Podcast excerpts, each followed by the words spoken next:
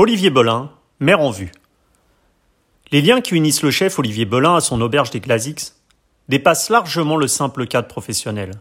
Ce lieu, vissé à son corps, à son cœur, c'est avant tout celui de son enfance, de ses premiers souvenirs culinaires, de ses merveilleuses fragrances venues des cuisines où sa grand-mère et sa maman préparaient avec passion, pour les ouvriers de ce petit village de 2000 habitants qu'est Plot Moderne, des plats qui sentaient bon la Bretagne. Ce restaurant, où le beau produit a toujours été roi, le chef l'a transformé en un haut lieu de la gastronomie hexagonale, dont les deux étoiles illuminent fièrement cette pointe Finistère. Laissez-vous guider pour un voyage entre terre et mer. Une interview signée Agent d'entretien.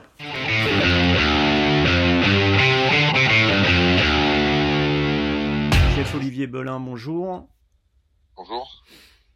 Donc après une première euh, fermeture de, deux mois en, mars, le président de la République vient, vient d'annoncer un deuxième confinement qui vient encore toucher de plein fouet les restaurants qui doivent euh, à nouveau pour au moins 15 jours fermer leurs portes. Comment vous avez réagi à ces nouvelles annonces et comment vous voyez l'avenir?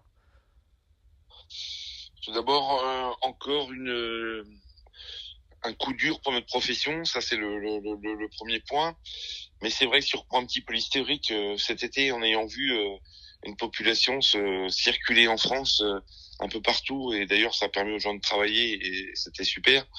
Mais c'est vrai qu'il y a eu un, amas de population qui s'est diffusé un peu partout sur le territoire. Euh, on se doutait un petit peu qu'à la rentrée il se passerait quelque chose. Alors, on se disait peut-être septembre. Bon bah voilà, c'est maintenant, c'est octobre. On est parti pour deux mois. C'est un coup dur, un gros coup dur, euh, parce que tout le monde euh, n'a pas forcément la trésorerie. Déjà au premier tour, au premier confinement, j'allais dire, euh, les, les, restaurateurs avaient beaucoup ont souffert. Certains vont disparaître. On reprend une deuxième couche. Euh, va falloir trouver des solutions. Va falloir être flexi flexi réactif, comme je dis. mais ça va être compliqué. Ça va être compliqué parce que on oublie qu'il y a beaucoup de, quand même de, de, de facteurs qui entrent en jeu. Alors oui, on va sauver une population très bien, euh, mais beaucoup d'entreprises vont avoir du mal à se relever. Et, vous, et vous personnellement, à titre personnel, pour le restaurant, parce qu'on pense souvent inconsciemment que les restaurants étoilés sont un peu à l'abri, alors que c'est énormément de charges et beaucoup de personnel. Donc euh, bah, ça, ça, va se passer comment? Où je, où je suis euh, en colère, c'est que je vous avais la, vérité. j'avais, j'étais une semaine, on faisait entre 35 et 40 couverts jours cette semaine. On était sur la continuité de l'été parce que justement euh, en, en, ayant annoncé le confinement sur Paris, les Parisiens ont commencé et d'autres personnes ont commencé à revenir en province. Donc on travaillait très très bien. Donc hier, c'est vrai que en fermant à minuit, j'étais euh, j'étais euh, j'étais triste euh, parce que parce que on avait une belle fréquentation jusqu'à la fin de la semaine et que le, le novembre s'annonçait bon. Maintenant, effectivement, il y a une chose qu'on oublie souvent, c'est que la province n'est pas Paris. Euh, que souvent nos établissements sont situés dans des petits villages. Moi, je suis dans un village de 2300 habitants. Euh, c'est très compliqué. Faire venir les gens, c'est pas facile. Donc là, bah oui, vous l'avez parlé, il y a les charges, euh, les PGE qui sont toujours là, donc ça c'est toujours en route. Les charges qui n'ont pas été exonérées, ça c'est ce qu'on nous avait promis, mais ce qui n'a pas été fait. Donc là encore une fois, on met euh, le chômage partiel très bien, mais certaines personnes ne pourront pas l'avancer, donc va falloir l'avancer. Moi en l'occurrence, j'ai bien travaillé cet été, donc bon, eh ben, on, va pouvoir euh, avancer le chômage partiel, mais mais ça pose quand même la, la, problématique si on a des prêts ou des choses comme ça. Moi, j'ai un hôtel que j'ai fait il y a 10 ans, je suis toujours en train de le payer. Euh, si tu où on est, moi, par exemple, je prends par exemple, le, le click and collect ou l'emporter ne sert strictement à rien. Hmm. Parce que je suis dans un petit village, les gens, d'abord les gens du village fréquentent très peu mon établissement voire pas du tout, parce qu'ils estiment que les tarifs ont un certain coût et qu'ils viendront pas euh, manger du Olivier Belin pour 35 euros, ça les intéresse pas, ou 30 euros. Mmh. C'est pas, c'est pas comme ça qu'ils voient la chose. Et après, étant donné que Quimper et, et d'autres villes sont au minimum à 30 km, les gens vont pas faire 30 bornes, d'ailleurs on n'a plus le droit, euh, pour venir chercher un, un, quelque chose à emporter qui est à l'arrivée. Parce que on a écouté quand même les gens après le clic Oui, c'est une solution, mais on n'a pas forcément le, le, le, le retour de ce qu'on attendait de, de manger de l'emporter de tel ou tel chef parce que bah, dans les conditions de réchauffe, euh, même dans la tente, euh, même si, et, même si on le fait soi-même, c'est pas forcément c'est pas forcément le rendu euh, qu'on a d'habitude au restaurant. Donc, bah, moi, euh, bah, là on ferme et c'est vrai qu'encore une fois, je me dis bon, va falloir trouver autre chose que le click and collect et il va falloir être bon. Sauf que là, si ça dure un mois, et là je vais vous dire, Moi, je pense que ça va durer plus longtemps que ça. Euh, on reste quand même la population retournée au travail, euh, on peut quand même circuler encore, et qu'il y a encore des choses qui vont pas être respectées, euh, bah, ça va être compliqué. Donc là, je vous avoue franchement, j'ai pas d'idée pour l'instant. Mmh. Parce que hier soir on a fermé, là je suis au, je suis au restaurant, je suis en train de finir de nettoyer. Euh, j'ai pas d'idée. Euh, j'ai un peu la tête dans le brouillard, donc euh, je vais laisser passer la journée et puis on va essayer de de structurer. On va essayer de trouver des solutions. Bon, on va essayer de réfléchir à deux trois trucs euh, pour pendant les deux trois jours qui viennent pour voir euh, comment on pourra réouvrir. Mais c'est clair que on va avoir des surprises euh, durant le premier trimestre de l'année 2021 parce que beaucoup de gens vont rester sur le carreau, ça c'est clair. Mmh. C'est ça, c'est qu'on a l'impression qu'au-delà du climat euh, très anxiogène avec ces libertés restreintes pour des raisons sanitaires, on pense que on a l'impression qu'économiquement, le pays tout entier va avoir le, plus grand mal à se relever, quel que soit le secteur d'ailleurs. Bah, je pense que économiquement, après, tout dépend, de, chaque maison. Chaque maison est différente. Hein, chaque modèle, chaque business model est différent. Donc ça, après, c'est chacun. Mais au-delà de la, du cuisinier en lui-même, c'est les dégâts collatéraux fait par mmh. tout ça. Mmh. L'envie. Moi, c'est, c'est même ça le plus compliqué. Parce que je pense que je l'avais dit au premier tour, au, premier euh, confinement, les gens reviendront dans nos maisons chez les gens sérieux c'est-à-dire ceux qui vont qui euh, qui vont, vont peut-être disparaître c'est les gens qui sont un peu farfelus c'est les gens qui sont un petit peu irréguliers. C'est les gens qui sont un petit peu des euh, euh mais les gens qui sont comme euh, comme ma maison et comme d'autres ça fait 20 ans que je suis au taf à plein ça fait 20 ans que je suis dans ma maison. Et puis 20 ans dans mon petit village on bâtit pierre par pierre on met le mastic on met le ciment et ça bouge pas. Euh, alors je dis pas toujours que c'est et comme je dis on ne sait pas toujours parfait. Ça nous arrive d'être moins bon et d'être et comme comme tout le monde des par moments pas de moments mais on a eu une prime, la, la prime aux, clients qui sont restés fidèles et qui sont revenus et qui, qui ont vraiment fréquenté le restaurant pendant l'été, qui l'ont fréquenté après l'été. Donc je crois encore une fois à cette euh, ce, ce, cet acte citoyen de, de, revenir au restaurant des, des clients. Ils le referont, euh, ils le referont. Si impact, s'ils sont pas touchés non plus euh, impactés financièrement, parce que c'est toujours pareil, voilà. Mais ils le feront, je pense. Après, c'est là où je pense que c'est beaucoup plus grave c'est sur les dégâts collatéraux, sur le sur le, hmm. euh, le, sociétal. Mmh. La, les gens, est-ce que les gens ont envie? De revenir au travail. Est-ce qu'ils ont envie de s'investir? Est-ce que dans un maison qui, euh, qui essayons d'avoir une qualité peut-être supérieure à d'autres établissements ou qui visent l'excellence au quotidien, est-ce que ces gens ont envie de, se, de s'imposer encore cette rigueur? Euh, euh, Est-ce qu'ils ont envie d'être au contact des clients? On l'a vu quand même sur ces quatre derniers mois. Par moment, il y a eu des, des des situations dans nos établissements où les gens, euh, des choses qui étaient toutes banales, où les gens sont à fleur de peau, euh, le client d'ailleurs, comme le, le comme les, les, gens, euh, où tout d'un coup ça, ça prend une étincelle, alors pas devant le client, mais derrière, pour des petits problèmes qui étaient euh, tout simples, mmh. qui avant ont été réglés rapidement, qui là prennent des proportions démesurées. J'en ai marre, j'ai plus envie, euh, ou même moi, même nous, parce que ça fatigué des fois aussi de justement de, de voir tous ces comportements, ces comportements. Il y a des fois on dit stop, ça suffit, faut arrêter. Donc, oui, je pense que derrière, on va avoir des dégâts euh, sur le sur les sur le sociétal, mmh. dans les équipes, et ça c'est le plus dur, les faire revenir au travail pour euh, pour reprendre. Mmh. Parce que si on est amené, parce que personne ne sait finalement, parce que maintenant avec tout ce qui s'est passé depuis deux mois et demi, depuis quatre mois et demi, euh, on sait vraiment pas ce qui, comment ça va évoluer. Mmh. Si on est amené de retour à avoir des confinements, euh, c'est vrai que ça va devenir très compliqué et très complexe. Et euh, pour revenir à, des considérations un peu plus culinaires, est-ce que personnellement, chef, sont euh, des odeurs, des goûts, des bruits, des ambiances, celles du restaurant des d'ouvriers où se retrouvaient euh, pour déguster les plats préparés de, votre mère et votre grand-mère, qui sont vos, vos premiers souvenirs, vos premiers émois culinaires? Moi, mais les premiers souvenirs, c'est, d'abord, j'ai toujours, j'ai toujours été bien nourri parce que parce que ma grand-mère et ma mère faisaient à manger, donc la mmh. culture du bon produit, on l'a depuis toujours. Ça, c'est quelque chose qu'on a toujours eu. C'est pour ça que c'est vrai que euh, aujourd'hui, quand on parle de mauvais produits ou du mauvais beurre, je prends l'exemple dans les années 80, 90, on parlait souvent du mauvais beurre. Moi, j'ai jamais mangé de mauvais beurre dans ma vie parce qu'on a toujours mangé du bon beurre. Hmm. J'ai jamais entendu parler de mauvais beurre parce que mon oncle avait une ferme, nous faisait nous, nous barater le beurre. Donc euh, voilà. Et depuis toujours. Et après, on a, on a, toujours acheté du très bon beurre. Donc moi, voilà. Donc c'est vrai que euh, depuis toujours, j'ai été élevé avec cette culture du produit, cette culture du goût et du, du bon et du bienfait. Et, la culture du, du, du, produit et de la d'une nourriture généreuse.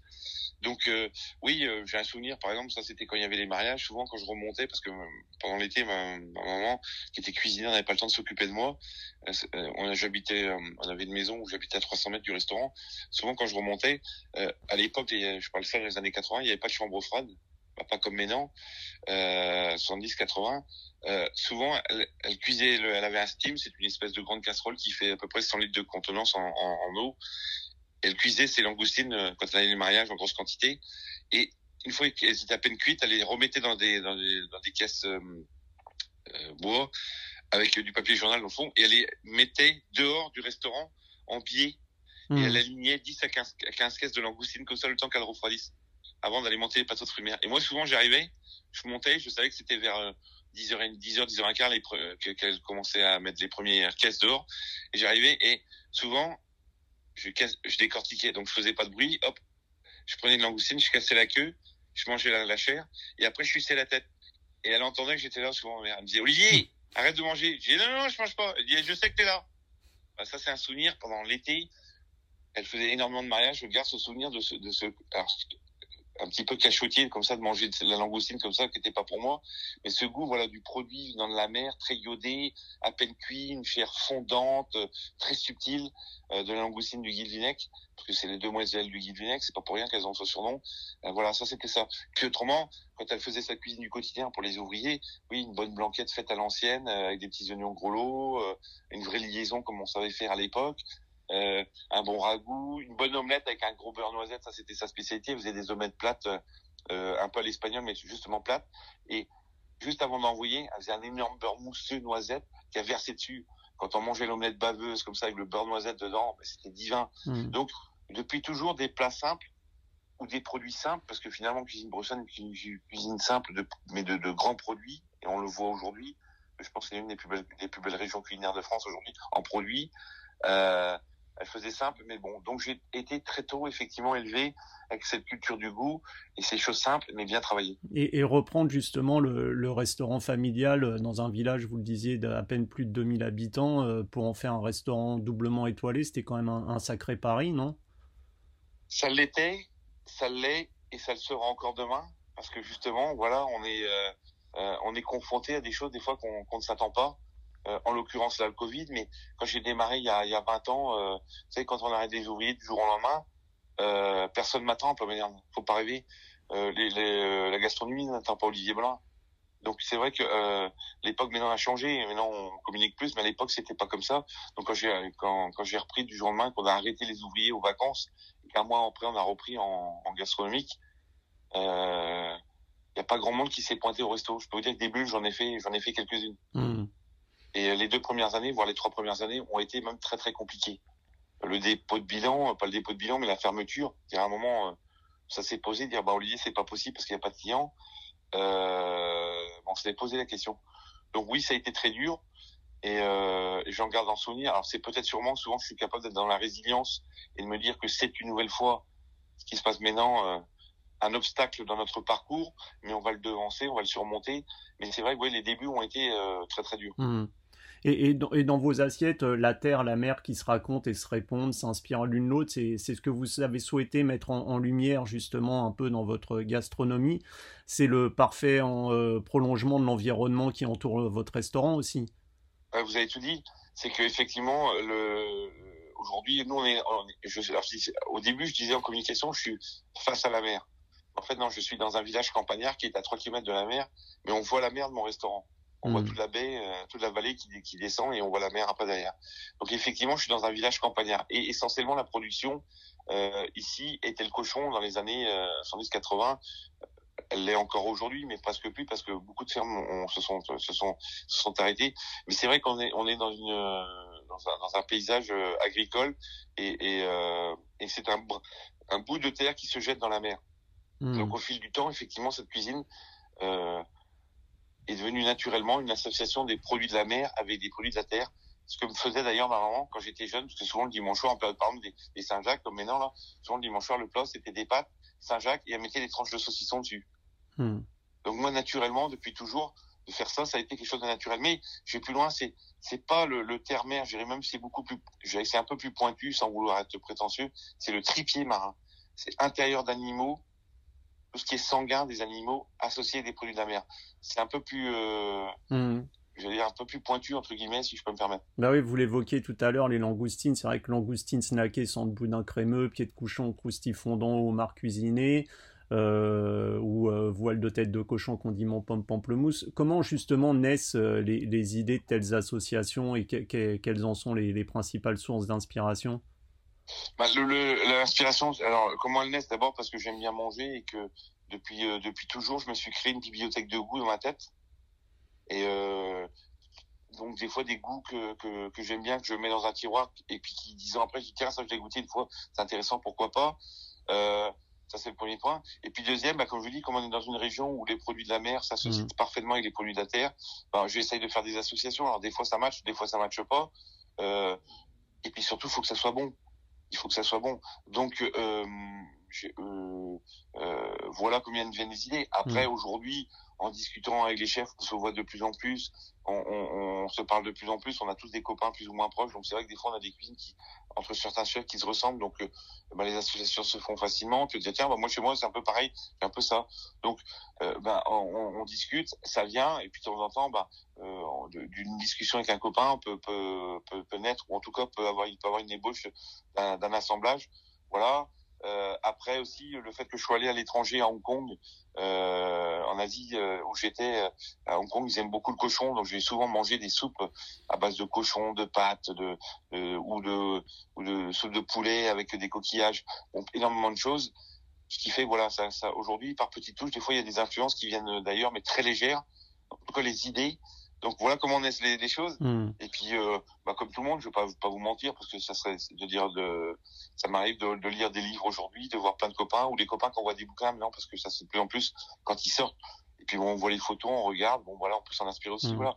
Mais avant tout, 99%, une grosse recherche personnelle et un gros travail personnel de, dans ma cuisine. Et vous dites justement que la cuisine, c'est un moment éphémère, essayons de la rendre unique et, merveilleux.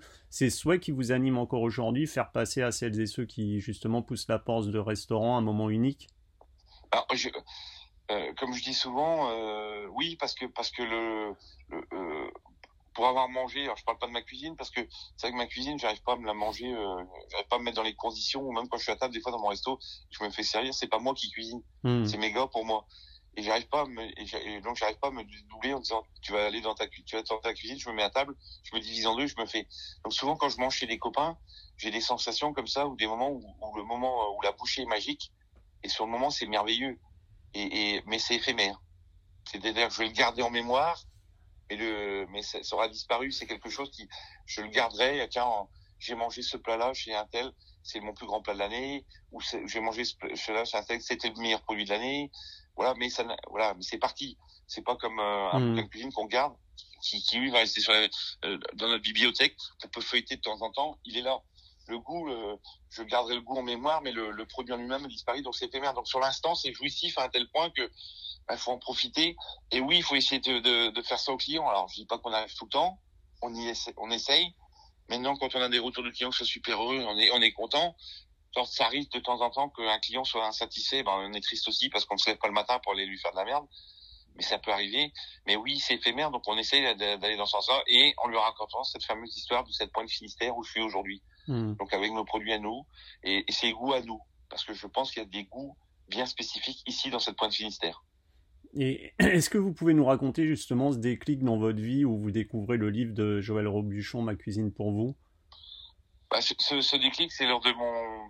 Bah, je suis dans une, euh, un restaurant qui s'appelle l'Enclos de Rosaigne à Pont-l'Abbé. J'ai 16 ans et euh, je fais, euh, je suis en apprentissage. Euh, Alors moi, j'appelle l'apprentissage, c'est toute la formation que j'ai eue. Hein. Il a duré 10 ans mmh. pour mon apprentissage. Donc je dis ça comme ça, même en étant salarié chez les autres, c'était pour moi l'apprentissage. Euh, donc je suis dans cette deuxième maison et euh, le, le, chef me dit, euh, je viens me voir à la fin du service, il me dit alors Olivier, il dit ça vous plaît? Je dis ouais, c'est super. Il y a des belles assiettes, c'était les premiers dressages un peu individuels, euh, des petits flancs de des petits flancs de légumes à l'époque. Bon, c'était je parle ça dans les années 80, 80, 80, ouais 85, 86. Voilà, à l'époque c'était la grande mode, on démolissait le petit flanc, on mettait le poisson à côté, une petite sauce vin rouge. Bon, donc des assiettes épurées déjà, euh, de belles couleurs, des, bon, des cuissons à la minute et tout. Donc je dis euh, Ouais, bien sûr, ça va. Euh, mais c'est pas facile. Il me dit, bah non, j'ai vu ce matin, on t'a demandé d'ouvrir les vitres, t'arrivais pas. Je dis, ouais, ouais, chef, mais bah oui, chef, pardon, euh, j'essaye. Bah, il dit, va falloir aller plus vite. Hein. Bah, dis, oui, monsieur, je vais aller plus vite. Puis il me dit, mais tu connais les chefs de cuisine un petit peu du moment? Je je connais euh, Paul Bocuse, monsieur Bocuse, je connais monsieur Trois Gros. Il dit, non, les Trois Gros, ils sont deux, d'accord. Et puis je dis, je connais la Tour d'Argent. Il dit, la Tour d'Argent, c'est pas un nom, c'est pas un cuisinier, c'est un restaurant. Je dis, très bien. Il dit, mais par contre, le plus grand, et là, il va, euh, il avait une petite étagère dans la cuisine il avait juste une petite, trois petites étagères. Il passe sa main derrière euh, deux, trois livres. Je m'en parlais toujours, sa main gauche. Hop. Et il sort. Ma cuisine, Joël Robuchon, ma cuisine pour vous. Je dis, je connais pas. Il me dit, bah, lui, c'est le plus grand. C'est le plus grand chez les cuisiniers. C'est pas le plus médiatique, mais c'est le plus grand. Et ça va être le, plus grand dans les années à venir, tu vas voir. Bon, très bien. Et là, il ouvre le, je donc il me donne le bouquin dans la main. Et je, je sais pas pourquoi, j'ouvre et je tombe sur la première photo l'assiette Belle de Mer, qui est une assiette de homard qui est décortiquée et tranchée, qui à l'époque était l'univers de Monsieur Robuchon avec les petits pointages et la petite touche de cercueil sur chaque tranche de médaillon de homard. Bon. Je vois ça, je fais waouh, ah c'est c'est magnifique. Un jour j'irai chez lui, mais ça sort comme ça. Hmm. Il me regarde, il commence à tirer chez lui? Je dis ouais, j'irai chez lui. Il me dit t'es pas capable d'ouvrir une hutte, il va falloir que tu travailles beaucoup. Je dis oui, mais j'irai chez lui. C'est sorti comme ça naturellement. Je sais pas pourquoi, c'est sorti comme ça. Et le service, euh, il restait quoi 10 minutes dans le service, le temps qu'on finisse de passer le, la serpillière, la raquette. Je, je, je lui dis, euh, chef, je peux reprendre le livre, ouais. Et je pars parce que je le remets dans une caravane. Il avait pas de place pour moi, donc il y avait une caravane dehors. Je le remets dans une, dans une caravane. Je pars dans la caravane. Et moi qui ne lisais jamais un livre, je dévore le livre en 1h30. Je le dévore. Et là, c'est la révélation. Je vois, les, les, les, photos sont belles. Je lis des choses et tout est dans le détail. Euh, et je me dis, un jour, je serai chez lui. Voilà. Et, euh, je me suis retrouvé chez lui, je sais plus, 10 ans après ou 7 ans après, je sais plus. Et justement, travailler aux côtés de Joël Rebuchon, ça a été une sorte de concrétisation d'un rêve pour vous? Bah, C'était. Euh... Alors, je sais pas aujourd'hui, parce que la nouvelle génération, elle est un petit peu spéciale. Euh, elle est différente, en tout cas, de la nôtre. Euh, et c'est déjà la deuxième que je vois passer chez moi, on va dire en gros. Euh, moi à l'époque c'est vrai que j'avais euh, comme comme une groupie de cinéma ou de ou une groupie de ou comme comme une, une groupie d'un chanteur de de de, de, de, de rock j'avais des photos de Robuchon je collectionnais tous ses articles euh, j'apprenais tout par cœur de, de lui j'étais vraiment un fan quoi donc donc c'est vrai que c'était mon, voilà mon mon but ultime à l'époque en tout cas dans ma dans cette première partie de ma vie c'était de vouloir absolument travailler chez lui hmm. Donc voilà, euh, donc c'est vrai que oui, c'était un peu spécial. Donc je m'étais mis à collectionner. À l'époque, il avait une chronique dans VSD. Je collectionnais tous les VSD euh, du, de chaque, chaque semaine. Et puis je découpais, je collais. Je me suis fait un classeur, donc j'ai tous les recettes de l'époque. Voilà, c'est comme ça que, que ça a démarré et que j'ai eu cette envie d'aller beaucoup plus haut.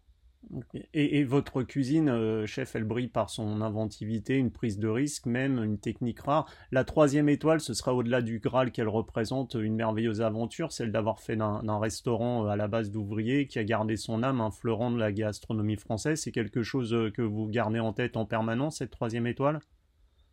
Alors le début de, la, de, de, votre question euh, ou de sa question, elle, elle, il y a la réponse, c'est-à-dire qu'en fait c'est au-delà du trois étoiles, c'est c'est d'amener un restaurant familial au sommet. Hmm. C'est même pas d'avoir trois étoiles finalement. Bah si, c'est de les avoir, mais c'est surtout un euh, ayant connu ça chez Monsieur Robuchon, ayant fait des choses aussi avec Monsieur Ducasse, euh, c'est de, de toucher l'exceptionnel. Mais c'est juste un aboutissement personnel de travail. Finalement, c'est pas pour dire j'ai trois étoiles et je fais partie des plus grands cuisiniers du monde. Évidemment quelque part ça c'est c'est euh, ça fait plaisir. Mais moi c'est de dire quand je suis revenu il y a 20 ans je m'étais promis j'avais dit à ma grand-mère bah, elle était plus là mais j'avais dit à ma mère j'ai un jour j'en ferai une des plus grandes tables du monde. J'ai on amènera l'auberge familiale qui était notre restaurant de la famille restaurant du village on l'amènera sur le toit du monde. Je, me suis engagé je le ferai.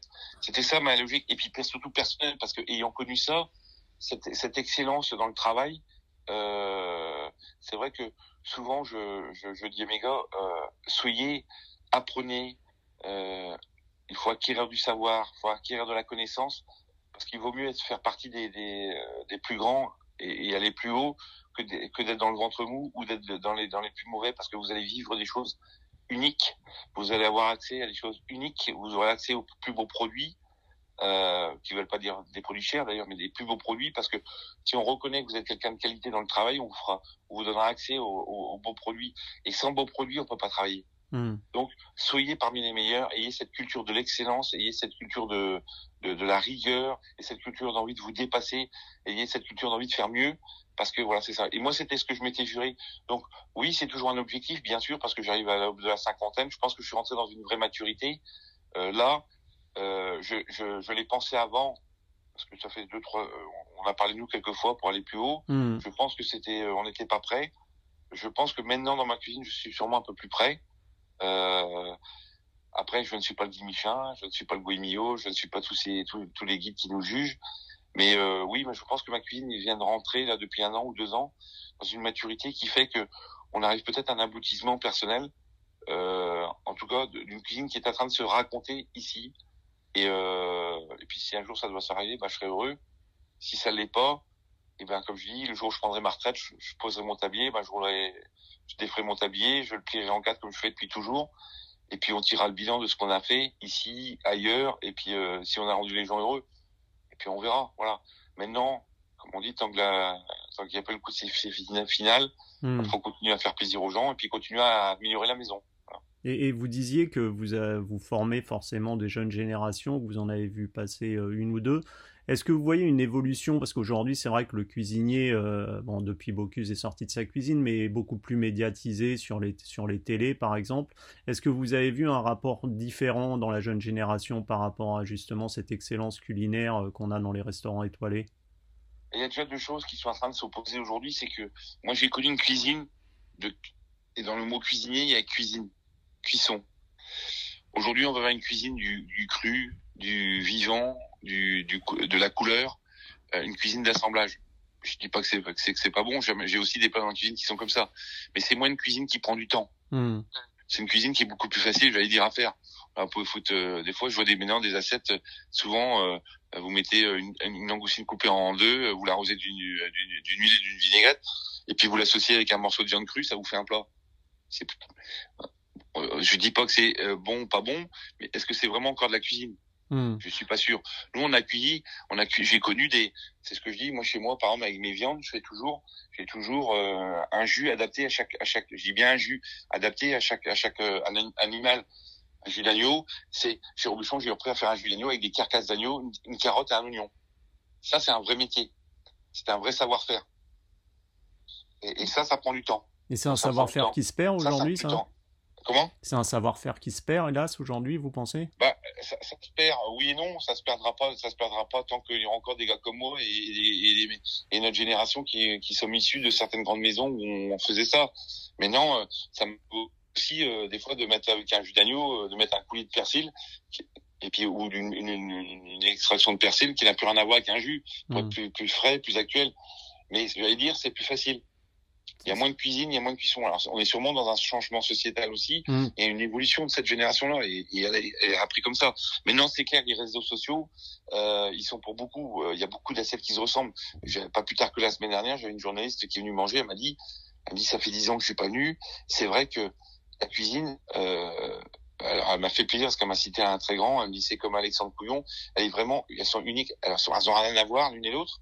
Mmh. Lui, il est dans son univers, toi, tu es dans le tien, mais toi, le tien, il est vraiment, mais il est, j'avais oublié, mais d'abord, c'est beaucoup plus affiné qu'avant, c'est beaucoup plus subtil, et c'est marqué comme, comme, et on voit pas ça ailleurs. Et ce ça, ça m'a fait plaisir parce que je pense, voilà, de cette cuisine, je vais dire, qui a cheval entre la, la modernité et la tradition, on a sorti quelque chose d'unique, mais il y a encore, voilà, c'est basique. Maintenant, oui, les réseaux sociaux, on regarde, tous les assets sont les mêmes, c'est les mêmes dressages, c'est les mêmes trucs, c'est les mêmes machins, c'est les trucs bon. Et puis, euh, et puis on voit cette cuisine qui est de plus en plus rapide parce que quand un jeune cuisinier aujourd'hui, nous, moi je prends par exemple, quand je suis sorti du lot, on va dire, j'ai mis cinq ans pour décrocher le, la première étoile entre guillemets. Aujourd'hui, en, un an, on pouvait être étoilé, donc ça va beaucoup plus vite. Hmm. Donc aujourd'hui, les gamins, effectivement, mais souvent les gamins n'ont pas non plus 12 mecs en cuisine ou 5 mecs en cuisine, donc ils sont des fois un, deux, donc pour aller pour pour, pour donc faut aller au plus vite. Donc au plus vite, on fait des choses plus simples. Ce qui ne veut pas dire que ça veut pas, ce qui ne veut pas dire pas bon, mais plus simple. Donc euh, là, par contre, il faut une rigueur à la sélection du produit. c'est peut-être ça qui a changé, c'est qu'aujourd'hui, on a peut-être une connaissance encore plus pointue sur les produits. Donc effectivement, euh, euh, ça c'est aussi quelque chose qui a changé.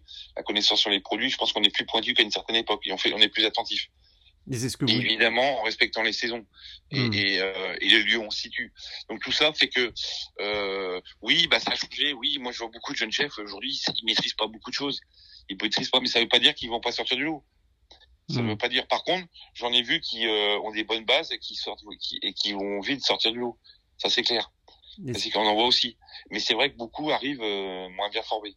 Et c'est ce que vous disiez euh, tout à l'heure, c'est qu'effectivement, bon, un chef étoilé, c'est rien sans des bons produits. Les bons produits, c'est une particularité, c'est un échange, et une relation de confiance avec ceux qui vous fournissent justement ces bons produits. On oublie aussi que là, avec la fermeture, c'est aussi toute cette économie-là qui va en pâtir. Euh, ah mais, comme, comme, je disais, ce qui, ce qui, ce qui a changé, c'est que ce qu'on oublie, c'est que c'est pas que le restaurant lui-même. C'est pas que le restaurant. C'est c'est tout ce qui en découle. C'est tout ce qui en découle. C'est-à-dire qu'à un moment, effectivement, bah là, on s'arrête net. Donc les gens avec qui on travaille, le producteur de légumes, ou euh, ou euh, euh, je veux dire le le, le, marché, le, mec le mec qui me fait de l'agneau, le mec qui me fait mes légumes, ceux qui me livrent nos poissons, euh, mon livreur de Saint-Jacques, ceux qui me font qui me livrent le beurre, euh, la crèmerie euh, et, et, plein d'autres choses encore. Euh, bah, tout ça, ça va s'arrêter. À un moment, oui, c'est fragile c'est fragile parce que la grosse différence avec un reste, je trouve avec un restaurant, euh, bah moi je, je, parle pour la maison, c'est vrai qu'on fait aujourd'hui, on est allé en en, 10, en 15 ans, j'ai perdu 15 couverts par service en gros. Je hmm. faisais, je pouvais monter à 35 40 quand j'ai eu ma première étoile. Aujourd'hui, je fais 25, c'est un gros complet. Ça c'est un gros complet. Donc ça veut dire qu'on est plutôt à 20 18, 20, 22 maximum, allez. Allez, 25, 27, c'est des gros complets aujourd'hui. Euh, mais euh, on n'achète pas en grosse quantité, mais on est régulier sur toute l'année. Et on a une fidélité dans, dans, dans, notre relation avec le, le producteur hmm. ou l'éleveur ou le cueilleur. Ça, c'est c'est quelque chose qui, euh, qui est important. Donc oui, ben bien sûr, là, en arrêtant du jour au lendemain, ça s'arrête. Ouais, c'est tout. Ça s'arrête et, euh, et on ne sait pas quand ça va reprendre. Donc, euh, bah, moi, je parle pour moi parce qu'en tout cas, le click and collect, je sais que ça, ça sert à rien du tout ici. Et euh, donc, donc, euh, on ne sait pas quand est-ce que le restaurant va reprendre. Donc oui, ça s'arrête. Je prends un autre exemple. Je devais refaire ma réception au mois de mars. Covid est passé, la parfaite. Là, je suis pas sûr que les entreprises peuvent venir. Faut que je vois ça demain. Et eh ben, euh, elle sera parfaite. Donc oui, c'est encore une économie pour une petite société qui devait, bah, où il y avait deux, trois artisans, quatre artisans qui devaient refaire la réception. Euh, bah, c'est peut-être pas là qu'on va la refaire encore. Donc, bah oui, donc c'est, euh, c'est plein de petits détails qui font que tout d'un coup, bah, pour arriver au sommet, bah, tout ça fait que oui, c'est fragile et qu'il n'y a pas que nous, ça va aussi dans l'autre sens. Mmh, mmh. Voilà. C'est c'est euh, bien sûr, mais euh, euh, bon, faut, faut faire avec. Ouais, mais, mais, pour revenir à la question de départ, oui, bien sûr que le, la, la, cuisine a évolué. Heureusement qu'elle a évolué, bien sûr. Elle a évolué, mais après, c'est à l'image de la société aussi, c'est ce qu'on disait. C'est-à-dire qu'aujourd'hui, on, on, essaye de gagner du temps sur le temps. Donc, la cuisine, même étoilée, répond aussi à ces critères. Oui bah, gagner du temps sur le temps, aller plus vite, manger plus sain, de saison, euh, euh, euh beaucoup plus de couleurs, euh, mmh. donc avec des choses mieux maîtrisées parce qu'on a les outils qui nous permettent de mieux maîtriser les couleurs, euh, les goûts aussi. bah, les goûts, après oui, c'est ce que je disais tout à l'heure, on va sur des cuisines du, du cru, du, du vivant, du, du, du frais, donc c'est des goûts frais, mais voilà. Euh, on, mmh. Pourtant, on le voit. Là, on, rentre dans l'hiver. Tous les gars sont remis à faire des à la royale quand vous mangez un relief à la royale d'exception, euh, fait par des, des, des gars qui ont travaillé dans des, dans des maisons, on leur a transmis vraiment, là, c'est quand même exceptionnel. Mmh, mmh. C'est à manger une fois dans sa vie. Pour ceux qui l'ont jamais fait, ça a tombé par terre. Bon, bah voilà, ça, ça, il faut pas que ça disparaisse. Euh, J'allais dire euh, au temps de la chasse. Euh, moi, je me rappelle, euh, bon, maintenant on n'a plus le droit, mais il y a quelques années, je faisais des déclinaisons sur les sur les petits oiseaux, en l'occurrence des bécasses. Quand je vous fais une bécasse, quand je faisais une bécasse, je fais encore chez les particuliers, mais là, je vais chez eux en, en plusieurs services mec me dit, putain, mais c'est énorme. Il me dit, mais t'as appris ça où? Bah, Je dis ça, je l'ai appris avec, euh, quand j'étais chez Cousseau, euh, Monsieur Cousseau est connu Escoffier au Ritz. Hmm. Il dit, euh, ah ouais? Bah, Je dis, ouais, c'était le, père fondateur de notre cuisine. il a connu, je dis, c'est un truc dingue. Bah, il faisait comme ça, donc moi, je l'ai un peu amélioré ma façon. Mais, hein. donc, il me disait, mais c'est exceptionnel, on a mangé en trois, quatre services, la tête fendue en deux, flambée, de ça. Comme ça, on n'a jamais vu ailleurs. Je dis, parce que c'est un savoir-faire. Donc, c'est aussi exceptionnel. Voilà. Mais, Oui, la cuisine est comme comme je dis, la cuisine a évolué. Elle est plus Mm. vive, faut être plus rapide. Les gens ont moins le temps de manger. On passe plus euh, trois heures à table. Alors après nous, chez nous en province, c'est différent. Les, les- un peu différent quand les gars viennent quittent la capitale ou même d'autres régions qui viennent en vacances, ils sont pas là pour partir au bout d'une heure trente de, du- de la table. Mhm. Mais ils y passent encore peu- en gros, on va dire deux heures, deux heures trente. À part ceux qui, on va dire deux heures en moyenne, à part ceux qui prennent le très grand menu. Où là, des fois, on est à trois heures. Mais les gens font viennent pour passer un moment. Mais c'est vrai, oui, ça a changé. Donc ça aussi, on vit avec. Mais mais les les bases, les bases restent quand même les mêmes. Lever un filet de poisson, si on sait pas faire, c'est un peu pénible. Donc après, qu'on cuise moins qu'avant, c'est une chose. Et ça, ça va dans l'évolution de la société. Pour avoir un goût meilleur, une texture, une chair. Euh, mais si on sait pas lever le filet de poisson, ou si on, on met trois heures pour lever un turbo, euh, ou un ou un Saint-Pierre, ou une sardine, euh, eh ben euh, Ça complique les choses, On, ouais. on se dit, que- c'est quand même, c'est, on se dit que voilà, il y y a un savoir-faire qui se perd. Et euh, dernière question, chef, euh, si je vous invite à dîner, je vous prépare quoi pour vous faire plaisir? Simplement, euh, si vous m'invitez à dîner, simplement, euh, je suis un grand mangeur de pâtes, donc des pâtes au beurre, ça m'ira très bien. Si vous voulez me toucher au plus profond, vous faites une petite, une petite, une petite crêpe au baignoire ou une crêpe au froment, tout simplement au beurre. Voilà. Le but, ça sera pas de, c'est surtout le partage, parce que finalement, quand on est invité et, ça le reste encore. Pourtant, je pensais que les gens, au fil du temps, euh, avaient compris ça. C'est que c'est pas le fait de me faire à manger qui va me faire plaisir, c'est le fait de, de passer du temps avec des gens, parce qu'on n'a pas beaucoup de temps de les voir. On n'a pas souvent le temps de s'installer autour d'une table et de, et de manger les gens. Donc voilà. Donc la chose, la chose la plus simple me fera plaisir, mais il faut qu'elle soit de qualité et bien faite. Voilà. Et après, euh, voilà, craquer avec un bon, un, un bon verre de vin, Et une bonne discussion. c'est juste ça qui me convient. Ah, Ok. Merci beaucoup, chef Olivier Belin, et puis à très bientôt, j'espère, à votre restaurant. Merci beaucoup. Et puis, comme on dit chez nous, Kenavo avec Charles. et bien sûr qu'on va tous se relever, mais pas que moi, mais tous, parce que on est des, on, on va rentrer dans une rési- résilience, euh, tous, les cuisiniers et les artisans qui tournent autour de ces métiers de bouche pour se relever, parce que c'est quand même euh, quelque chose euh, qu'on aime en France, bien manger, et, euh, et, je- et les gens nous ont montré qu'ils aimaient nos restaurants euh, pendant le premier confinement. Donc, on, on va se relever, on va, on va continuer. Ok, bah, merci beaucoup pour ce message. À très bientôt. Merci. À Au bientôt. Merci.